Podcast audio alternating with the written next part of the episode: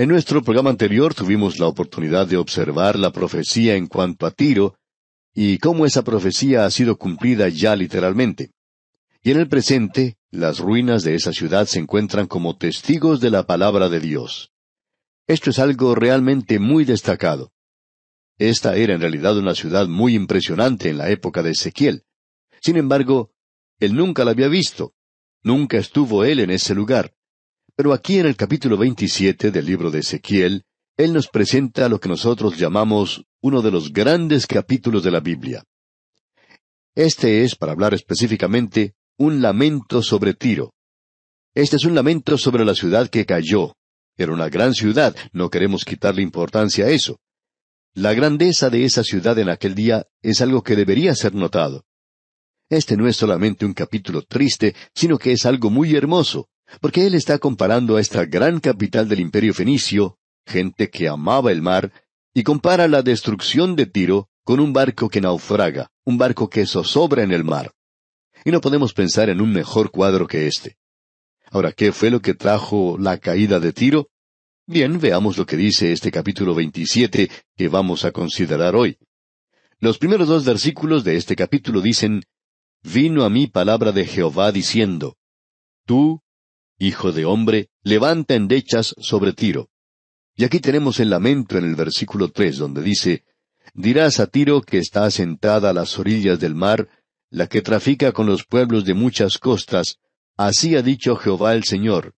Tiro, tú has dicho, yo soy de perfecta hermosura. ¿Qué fue lo que hizo caer a Tiro? Lo mismo que hizo caer a esa gran ciudad enclavada en la roca llamada Petra. La soberbia de tu corazón te ha engañado.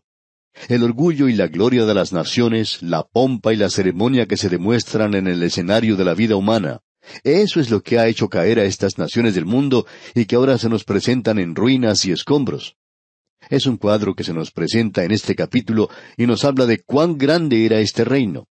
Encontramos aquí que una de sus colonias era Quitín, eso quiere decir cobre, y se refiere a la isla de Chipre. Esa era una de sus colonias y se extendía hasta Tarsis. Tarsis era como el punto de partida.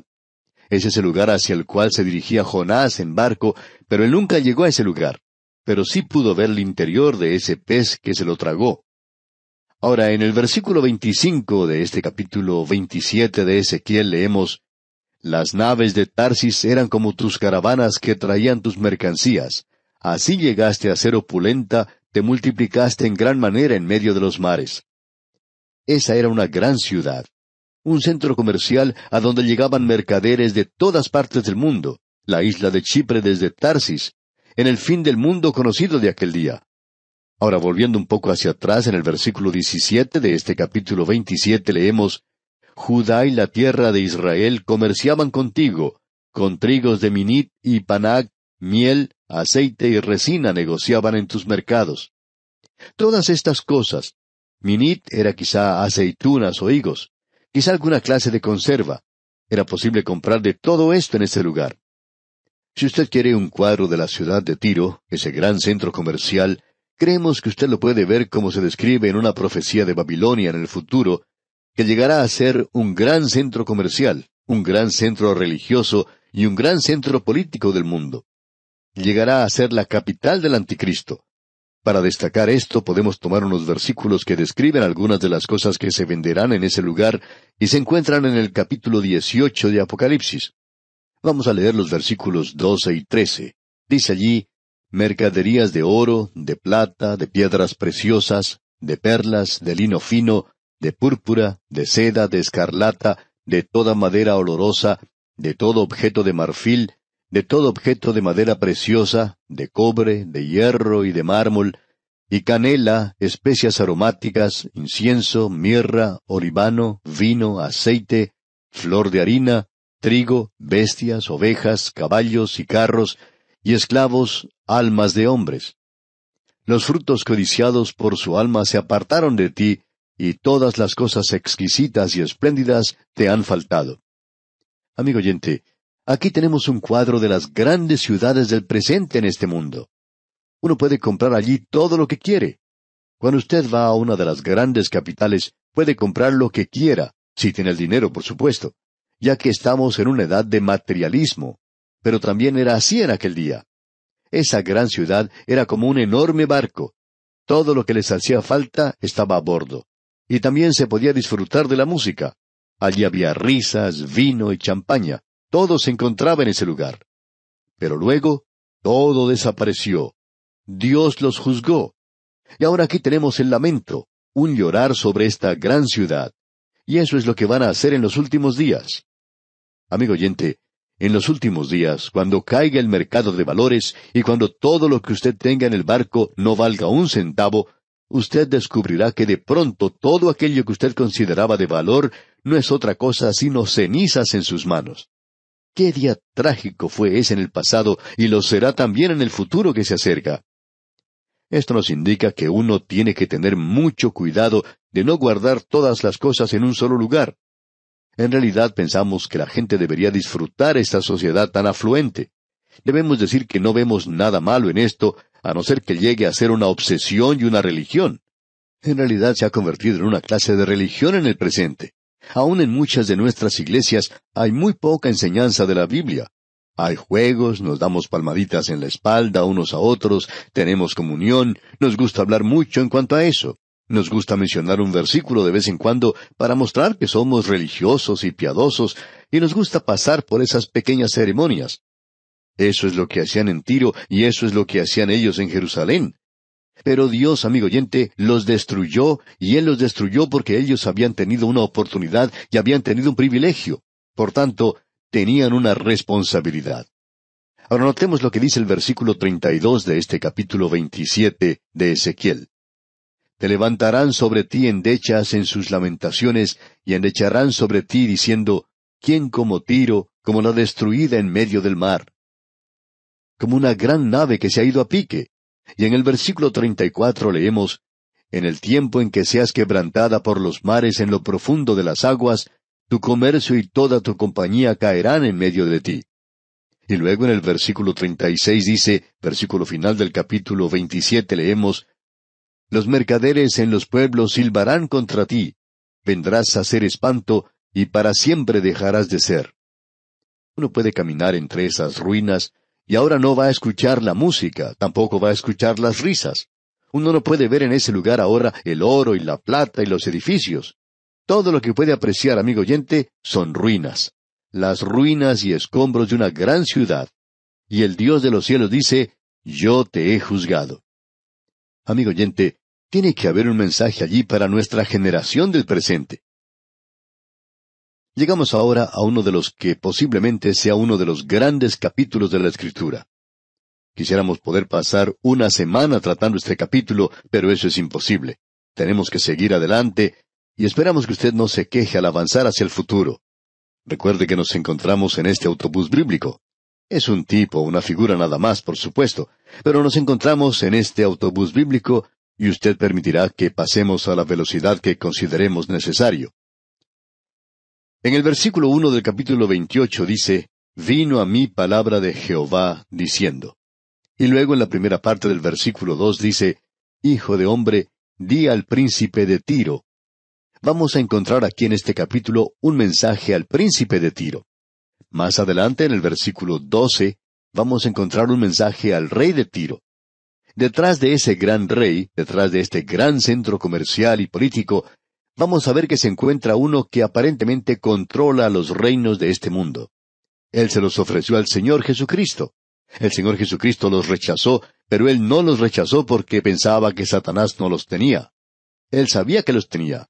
Él sencillamente no los aceptó. Él va a reinar algún día, pero no como un subgerente de Satanás. Este aquí es hoy el príncipe de la potestad del aire. Él es quien está detrás de los reinos de este mundo, nos guste esto o no nos guste. Ese es el cuadro del presente. Aquí tenemos, pues, el juicio contra el príncipe. Creemos que hay aquí un tipo de anticristo, de ese gran emperador romano que llegará a gobernar. No nos gusta adelantarnos, pero como sugerimos allá en la segunda epístola a los tesalonicenses, Vamos a entrar en más detalles en cuanto a esto en el capítulo 13 de Apocalipsis. En realidad, hace falta dos personas para cumplir todo lo que se ha dicho concerniente al anticristo. Y después de todo, Juan fue quien dijo que había varios. Uno de ellos va a negar la persona de Cristo, será su enemigo, y el otro le imitará. Tenemos a un líder religioso y a un líder político. Y creemos que aquí se nos presenta esta combinación. Aquí tenemos al subgerente de Satanás. Notemos lo que dice el versículo dos del capítulo veintiocho. Hijo de hombre, di al príncipe de Tiro, así ha dicho Jehová el Señor, por cuanto se enalteció tu corazón y dijiste, yo soy un Dios, en el trono de Dios estoy sentado en medio de los mares, siendo tu hombre y no Dios. Eso es exactamente lo que va a decir el anticristo. Él se va a hacer a sí mismo Dios. Y continúa en la última parte del versículo dos y en el versículo tres, y has puesto tu corazón como corazón de Dios. He aquí que tú eres más sabio que Daniel, no hay secreto que te sea oculto. Y aquí tenemos otra referencia a Daniel. Ezequiel y Daniel eran contemporáneos. Ese joven Ezequiel tenía mucho respeto por Daniel porque Daniel se encontraba en el palacio como primer ministro y estaba manteniendo una posición firme por el Señor. Nuevamente creemos que Ezequiel tenía el trabajo bastante difícil en ese lugar entre los cautivos. Yo hubiera preferido vivir en el castillo, aunque hubiera tenido que pasar la noche en el foso de los leones. Pero me hubiera gustado escoger el castillo, o el palacio del rey. Pero Ezequiel no tenía modo de escoger en este asunto. Pero él respetaba mucho a Daniel. Ahora él está hablando aquí en cuanto a este príncipe. Se nos habla de su inteligencia aquí. Si usted opina que no había personas sabias en aquel día, usted está equivocado. Creemos que ellos harían lucir a esas personas que consideramos sabias en el presente, como que los inteligentes de hoy estuvieran en el jardín de infantes. Estos hombres en aquel día eran hombres sabios. Este es el príncipe y creemos que él representaba el lado religioso, porque en el versículo diez del capítulo veintiocho leemos De muerte de incircuncisos morirás por mano de extranjeros, porque yo he hablado, dice Jehová el Señor. Este es un gobernante religioso del cual está hablando aquí Ezequiel, y creemos que él sale de Israel. Esta es la bestia que sale de la tierra. El anticristo, el gobernante o el líder político, sale de la mar de las naciones del mundo y creemos que es un gentil. Este otro será su consejero. Él será, por ejemplo, el primer ministro para él. Tendrá el mismo cargo que Daniel tuvo en Babilonia, como el que tuvo José en Egipto, y como los primeros ministros de la actualidad. Creemos que con esto usted se puede dar cuenta de la posición que ocupará.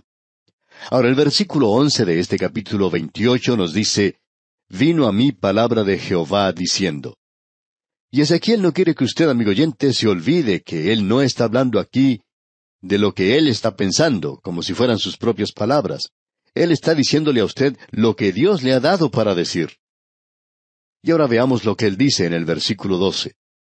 Hijo de hombre, levanta endechas sobre el rey de Tiro. Aquí tenemos este lamento sobre el rey de Tiro. Hemos tenido un lamento de la ciudad, ahora del rey, de ese gran gobernante. Usted recuerda a Hiram, ese gran rey de Tiro, que había sido amigo de David. A David le agradaba este hombre, y no creemos que David le hubiera hecho su amigo si este hombre no hubiera sido muy destacado, porque David lo era. Leamos todo el versículo doce de este capítulo veintiocho ahora. Hijo de hombre, levanta endechas sobre el rey de Tiro y dile, Así ha dicho Jehová el Señor, Tú eras el sello de la perfección, lleno de sabiduría y acabado de hermosura. Pasamos ahora a un lugar más allá del rey de Tiro, porque ellos cambiaban de rey muy a menudo. No era un trabajo muy seguro el ser un rey allí.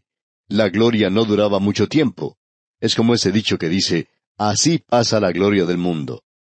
Detrás de todo esto, pues, del reino y del rey, está Satanás. Y creemos que aquí tenemos uno de esos pocos pasajes en la palabra de Dios que nos presentan el origen del mal y el origen de esta criatura. No quisiéramos hacer demasiado énfasis en esto, pero le pedimos que siga atentamente lo que vamos a decir. Dice aquí, tú eras el sello de la perfección, lleno de sabiduría y acabado de hermosura. Cuando Satanás fue creado, era la criatura más sabia que Dios había creado. Pero mantengamos en mente que era un ser creado. Él fue creado y era perfecto en su hermosura. Si usted piensa que Satanás es una criatura que tiene cuernos, que tiene una cola larga, que tiene pezuñas, pues, amigo oyente, usted está equivocado. Usted puede haber estado leyendo la literatura de la Edad Media, Y esta gente tomó esto de la mitología griega procedente de Asia Menor. Allí se encuentra un gran templo de Apolo. Uno lo puede encontrar en la ciudad de Pérgamo, lo encuentra en la ciudad de Corinto, lo puede encontrar en cualquier ciudad, también en Éfeso. Allí se encuentra el templo de este dios pastoril llamado Pan. Él es Baco, el dios del placer. Él tenía cuernos, él podía correr en las viñas. Él era el dios de la uva, del vino. La parte inferior de su cuerpo era de un macho cabrío. Bueno, esa es la mitología. Ahora, la palabra de Dios no nos presenta a Satanás de esa manera, amigo oyente. La palabra de Dios lo presenta a él como perfecto en su hermosura. Si usted le pudiera ver a él, podría ver a la criatura más hermosa que haya visto. El apóstol Pablo dice que aún sus ministros o ángeles son luz. Y estoy seguro que usted habrá escuchado alguna vez decir a alguna persona, he escuchado hablar a fulano de tal, él está encabezando este culto o esta secta, o es un predicador de tal y cual secta, y, por lo general estas personas son muy elegantes, de muy buen parecer. Las mujeres llegan hasta perder la cabeza cuando ven a un hombre así. Los tratan como si fueran un dios. Y por lo general casi dicen serlo. Pero amigo oyente, esos son ministros de Satanás. Esto puede ser una experiencia terrible. Ahora dice aquí, lleno de sabiduría. Un ser perfecto en cuanto a sabiduría. Él sabía todo lo que usted pudiera saber, a no ser que usted sea Dios. Él era también acabado de hermosura. Ahora, ¿qué fue lo que causó su caída? Bueno, pasemos al versículo quince de este capítulo veintiocho de Ezequiel y leamos. Perfecto eras en todos tus caminos desde el día que fuiste creado hasta que se halló en ti maldad.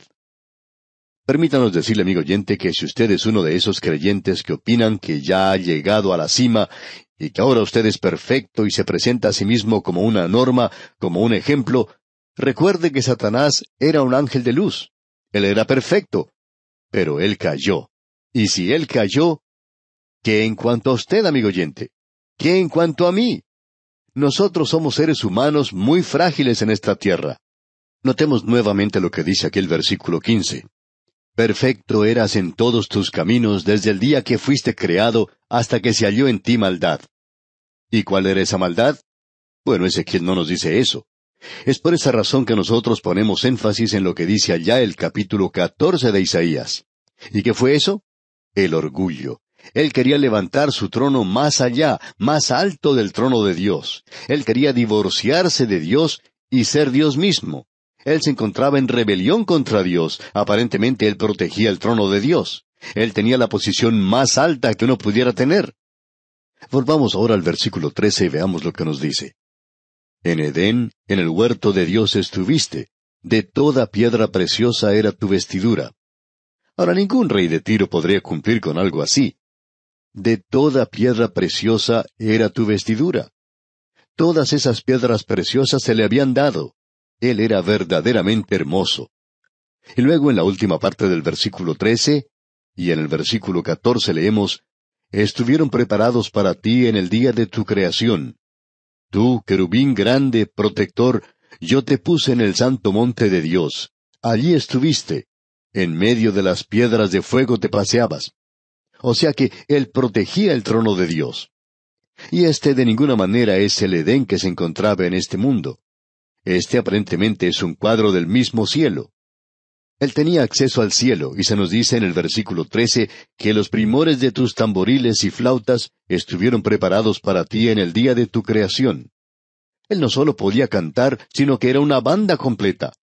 Él en sí mismo era música. ¿Sabe usted cómo se originó la música? Usted puede regresar y ver la progenie de Caín. Fue de ellos de donde salió la música mundana, y cuando usted escucha algo de eso en el presente, estamos seguros que salió del abismo, no puede haber venido de ningún otro lugar. Amigo oyente, debemos decir que aquí tenemos un mundo de luz. Usted a veces habla en cuanto a un músico. Bueno, Satanás era un gran músico. Dios dice ahora lo que él va a hacer. El orgullo causó su caída. Y en el versículo 16 de este capítulo 28 leemos, A causa de la multitud de tus contrataciones fuiste lleno de iniquidad y pecaste. Ese pecado es el orgullo. Notemos ahora lo que Dios va a hacer. Leamos la segunda parte del versículo 16. por lo que yo te eché del monte de Dios y te arrojé de entre las piedras del fuego, oh querubín protector. Yo no sé en cuanto a usted, amigo oyente, pero esto me da mucho aliento a mí. Yo no podría ser capaz de vencerle a él. No somos ningún rival para él. Por tanto, estamos agradecidos de que Dios va a tratar con él. Leamos ahora lo que dice el versículo 17 en cuanto al orgullo que provocó su caída. Se enalteció tu corazón a causa de tu hermosura, corrompiste tu sabiduría a causa de tu esplendor. Yo te arrojaré por tierra, delante de los reyes te pondré para que miren en ti. Amigo oyente, Salomón, el hombre más sabio, cometió insensatez. Y aquí nosotros tenemos a la criatura más grande que haya creado Dios. Lleno de sabiduría, es decir, que Él le había llenado de todo lo que Él podía darle y todo lo que Él podía aprender. Pero Él no lo sabía todo, e hizo cosas insensatas. Y los creyentes, los santos de hoy, pueden hacer eso también. Y Dios dice aquí, yo te arrojaré por tierra, delante de los reyes te pondré para que miren en ti. Algún día Dios hará un espectáculo de él. Y en el versículo 19 dice, Todos los que te conocieron de entre los pueblos se maravillarán sobre ti, espanto serás, y para siempre dejarás de ser. Dios lo quitará a él totalmente de su universo, y nosotros oramos para que ese día llegue, amigo oyente. Y ahora, en conclusión, tenemos esta breve profecía en cuanto a Sidón. Dios dice que está contra Sidón, pero no dice que va a destruirla. Él simplemente dice que correrá la sangre por las calles, y eso fue lo que ocurrió. Esto es algo de la historia. Aún está en pie la ciudad de Sidón. Usted la puede visitar. Y en el versículo 25 de este capítulo 28 dice, Así ha dicho Jehová el Señor, cuando recoja a la casa de Israel de los pueblos entre los cuales está esparcida, entonces me santificaré en ellos ante los ojos de las naciones, y habitarán en su tierra, la cual di a mi siervo Jacob. Note usted, cuando recoja a la casa de Israel. Él está diciendo que Satanás no puede estorbar su plan y su programa y que ningún teólogo hoy puede dejar de lado el plan y programa de Dios para la nación de Israel. Y el capítulo 28 concluye diciendo en el versículo 26, Y habitarán en ella seguros, y edificarán casas, y plantarán viñas, y vivirán confiadamente, cuando yo haga juicios en todos los que los despojan en sus alrededores y sabrán que yo soy Jehová su Dios. Ya hemos notado a Amón y también a Moab, a Edom, a los filisteos, a Tiro y a Sidón. Fue interesante notar que la ciudad de Tiro, una ciudad muy prominente, una gran ciudad, la ciudad capital, iba a ser destruida, barrida completamente, y que nunca iba a ser reedificada. Y eso se cumplió literalmente. Luego vimos la ciudad de Sidón, una ciudad próxima a Tiro, quizá a unos veinte o veinticinco kilómetros de distancia. No hemos medido la distancia exactamente, claro, pero creemos que, por lo menos por la costa, está a unos veinticuatro kilómetros. Ahora, en cuanto a Sidón, notamos que no se dice nada en cuanto a que iba a ser destruida. Se dice que el enemigo se iba a apoderar de la ciudad, pero no se indica su destrucción. Y uno puede encontrar en la actualidad una fortaleza sobre las rocas a orillas del agua y eso ha estado allí desde hace muchísimo tiempo. Y esa ciudad ha permanecido allí y nunca fue destruida. Y aún se encuentra allí en el presente, y hoy es un puerto muy importante para la industria petrolera. El petróleo crudo llega allí por medio de grandes tuberías y allí se carga a esos grandes buques tanques. Sidón es una ciudad progresista, mientras que a poca distancia se encuentra la ciudad de Tiro, que había sido una gran ciudad, y ésta ha sido destruida. Ya no hay ninguna ciudad allí. No es otra cosa sino un pueblo de pescadores. Pero donde estaba antes la antigua ciudad de Tiro no existe nada, y Dios dice que nunca será reedificada. Y pensamos que Él sabe lo que está diciendo porque después de dos mil quinientos años, creemos que es obvio que no será reconstruida. Ahora finalizamos con esa sección en el momento más tenebroso de la historia de esa gente. Y allí encontramos que brota un rayo de luz, y nunca ha sido tan brillante, y allí se muestra el regreso futuro de Israel. En el versículo 25 del capítulo 28 de Ezequiel leemos, Así ha dicho Jehová el Señor, cuando recoja a la casa de Israel de los pueblos entre los cuales está esparcida, entonces me santificaré en ellos ante los ojos de las naciones, y habitarán en su tierra, la cual di a mi siervo Jacob. Dios nos aclara aquí que Él no ha terminado su labor con la nación de Israel. La razón por la cual hay tantos teólogos hoy que dicen que Dios no tiene nada que ver con la nación de Israel es porque el pueblo de Dios, o sea nosotros los creyentes, no estamos familiarizados con lo que dicen los profetas Isaías, Jeremías, Ezequiel, Daniel y los profetas menores. El tema principal de estos profetas es que Dios no ha concluido aún su trato con la nación de Israel. Parecería que uno estuviera escuchando un disco rayado cuando pasa a través de esas profecías, y deberían ser estudiadas a causa de eso. Esto puede dar una nueva luz, digamos, en cuanto a la palabra de Dios, y ya no será un rompecabezas, sino que todo irá a su propio lugar, todo encajará. Y así concluye este capítulo veintiocho de Ezequiel. Dios mediante, en nuestro próximo programa entraremos a estudiar el capítulo veintinueve. Que las misericordias del Señor le acompañen, ahora y siempre.